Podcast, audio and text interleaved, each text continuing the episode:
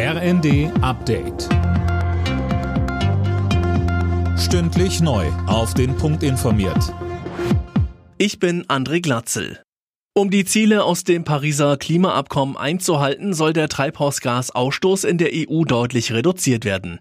Die Kommission hat dazu jetzt ihre Empfehlungen vorgelegt. Philipp Rösler mit mehr. Angepeilt ist, die Emissionen bis 2040 im Vergleich zu 1990 um 90 Prozent zu senken.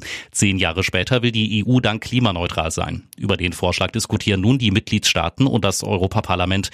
Der eigentliche Gesetzentwurf soll dann im Juni stehen. Von der EU-Kommission heißt es, Europa habe gerade den wärmsten Sommer seit Beginn der Aufzeichnungen erlebt. Man müsse jetzt gegensteuern, um katastrophale Zerstörungen zu verhindern.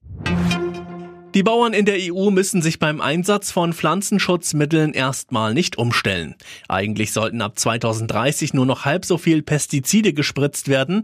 Nach heftigem Streit im Europaparlament will EU-Kommissionspräsidentin von der Leyen den Gesetzentwurf jetzt zurückziehen. Die AfD-Jugendorganisation darf vom Bundesamt für Verfassungsschutz als gesichert rechtsextrem bezeichnet werden. Das hat das Verwaltungsgericht Köln entschieden. Es lehnte einen Eilantrag der AfD und der jungen Alternative ab. Das Gericht begründet die Entscheidung damit, dass die Organisation Positionen vertritt, die gegen die Menschenwürde verstoßen. Außerdem gebe es Kontakte zu Verfassungsfeinden wie der identitären Bewegung. Auf deutschen Autobahnen hat es im vergangenen Jahr wieder deutlich mehr Staus gegeben. Laut ADAC staute es sich fast 700 Mal auf über 20 Kilometern.